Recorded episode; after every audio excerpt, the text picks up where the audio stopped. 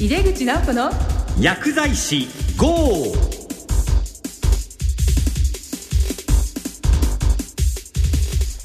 こんばんは。帝京平成大学の井出口直子です。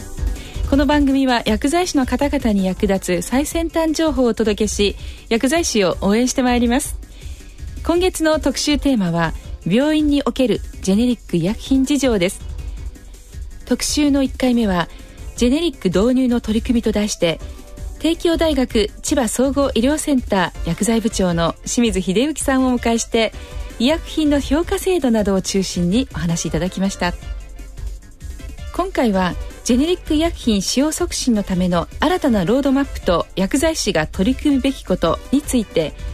亀田総合病院薬剤部長の佐々木忠則さんをお迎えしてお話を伺います。お楽しみに。それでは早速入口直子の薬剤師号始めていきましょう。井出口直子の薬剤師 GO この番組は手羽製薬の提供でお送りします。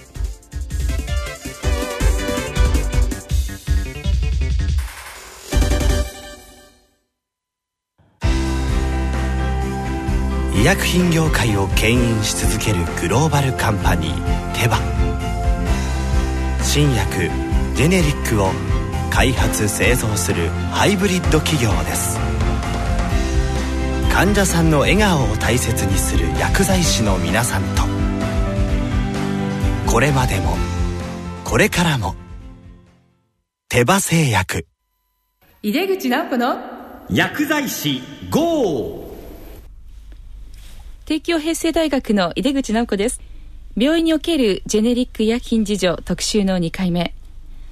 ジェネリック医薬品使用促進のための新たなロードマップと薬剤師が取り組むべきことと題してお送りいたします。今回のゲストは亀田総合病院薬剤部長の佐々木忠則さんです。佐々木さんどうぞよろしくお願いいたします。よろしくお願いいたします。佐々木先生改めまして先生の自己紹介からお願いいたします。東京薬科大学を昭和54年に卒業しましてえー、昭和大学藤ヶ丘病院の病院薬剤師として勤務をしたですね、えー、その後昭和大学の薬学部の、まあ、教員を経て、えー、現職に至っています。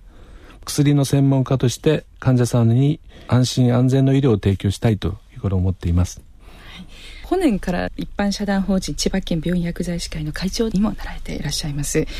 あの、まあ、私事ですけど、あの、昭和大学の研究生の時に山本先生のお部屋で助教授でいらして、それから、なんかあっという間に、こう、亀田総合病院の方の薬剤部長で、まあ、その後、いろんな形でご活躍で、今年あの、日本ジェネリック医薬品学会の大会長もお務めになられまして、お疲れ様でございました。現在国が推進しているジェネリック医薬品使用促進のための新たなロードマップについてあのお伺いしたいんですけども今年4月に出たものなんですけども主な内容を教えていただけますか？はい。高圧薬品、まあ、ジェネリック医薬品と言いますけども平成の19年にえー、高圧医薬品の安心使用促進アクションプログラムというものが厚生労働省から策定されて廃止されました。アクションプランの中ではですねジェネリック医薬品の数量シェアを30%以上にすることを目標に普及を図るために、ね、策定されたんですが、えー30%以上にということだったんですけども平成24年の段階で約27%ぐらい、えー、普及はできたんですけども30%以上の目標には達成しなかったんですね。これはどのようなことが原因と考えられるんでしょうか？一つにはやはりあの国が促進する以上にやはり高圧医薬に関するいわゆる安心使用のための理解あるいは薬剤師のその取り組みというのが十分なされなかったんじゃないかなというふうに考えております。ね、当時ですね、まあ、生物学的同等性というところであったりとか、まあ、添加物のことであったりというのが、まあ、未然からの議論であったんですけどもでもそのあたりはもうだいぶ理論としてもクリアになってるんですよね。もともとやはりあの医薬品の信頼性といいますか品質に関してはデータ的に、うん、えー、あるんですけれどもなかなかそれがその正しく理解をされなかったというか、やはりあの使った経験がないという経験的なものからその一つ安心できないんじゃないだろうかっていうようなことが考えられるんですね。で、もともと、まあ、あの、医薬品は、それを担保するだけのデータというのがあるんですけど、なかなかそれが薬剤師自体も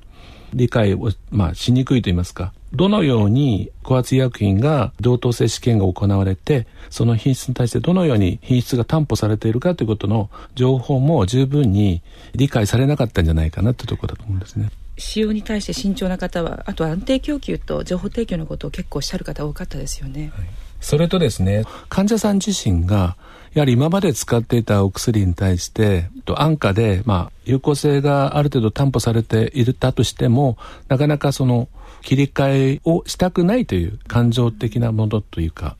今まで使ったものに何かイベントがないのに変えるということに対して、えー、積極的に、まあ、取り組まなくても、えー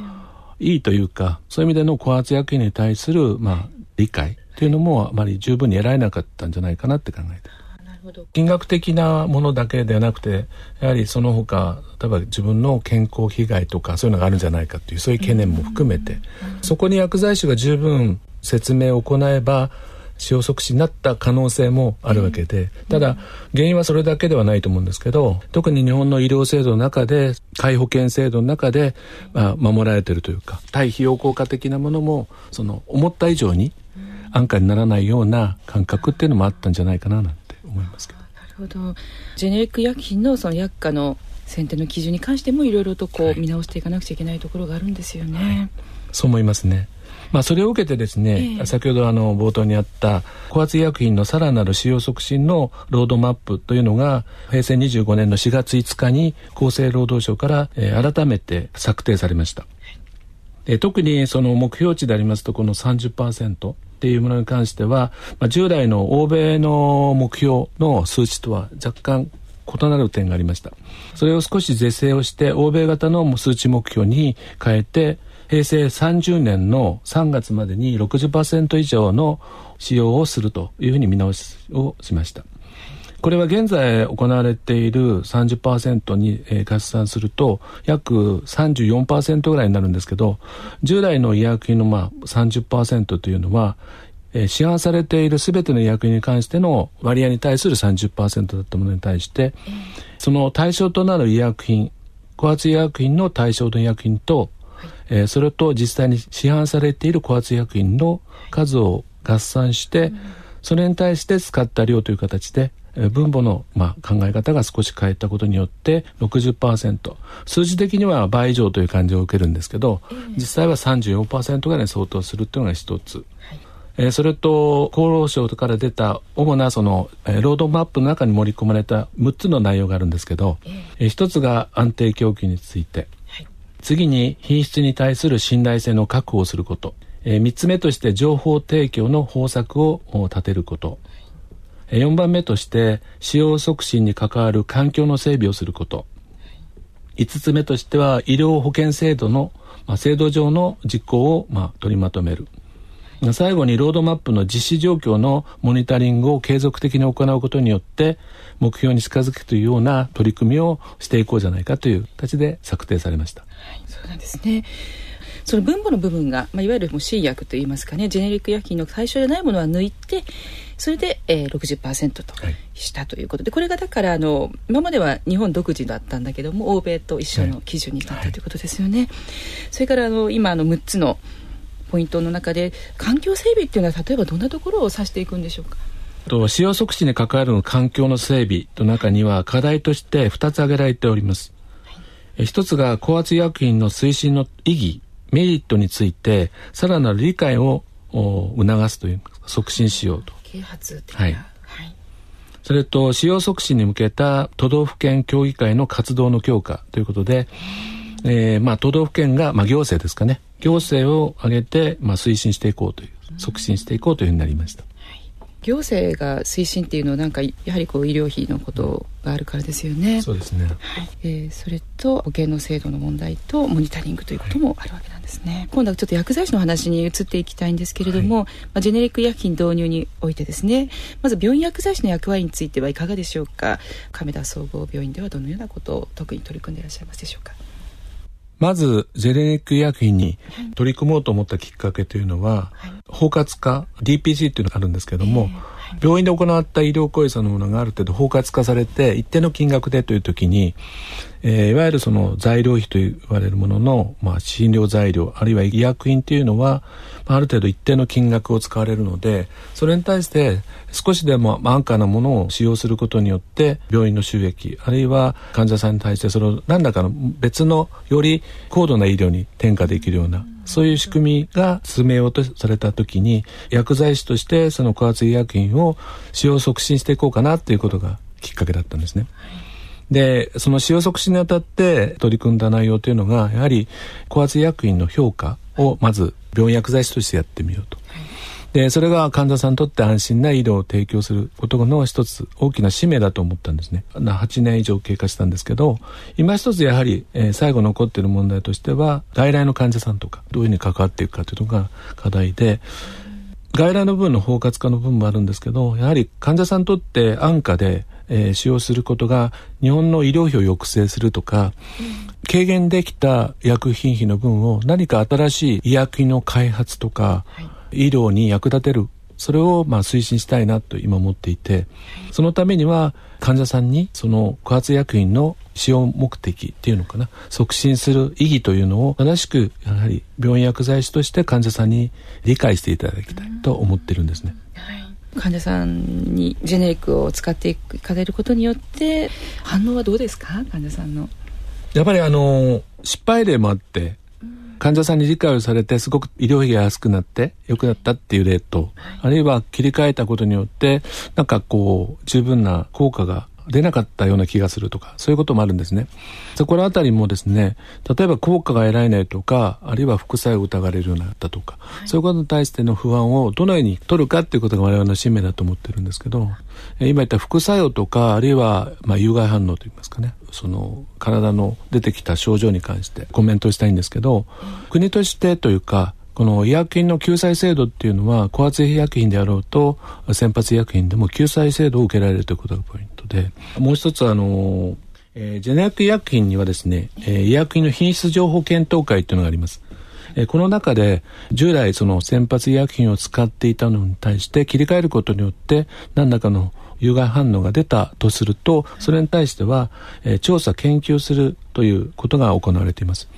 ですからそれが因果関係が明らかになればその医薬に関してはやはり当然その是正されることもできますしそういう意味でも環境的に高圧医薬品の使用を促進する環境は十分に整ってきてると思うんですね。だからこそ一人ずつの患者さんが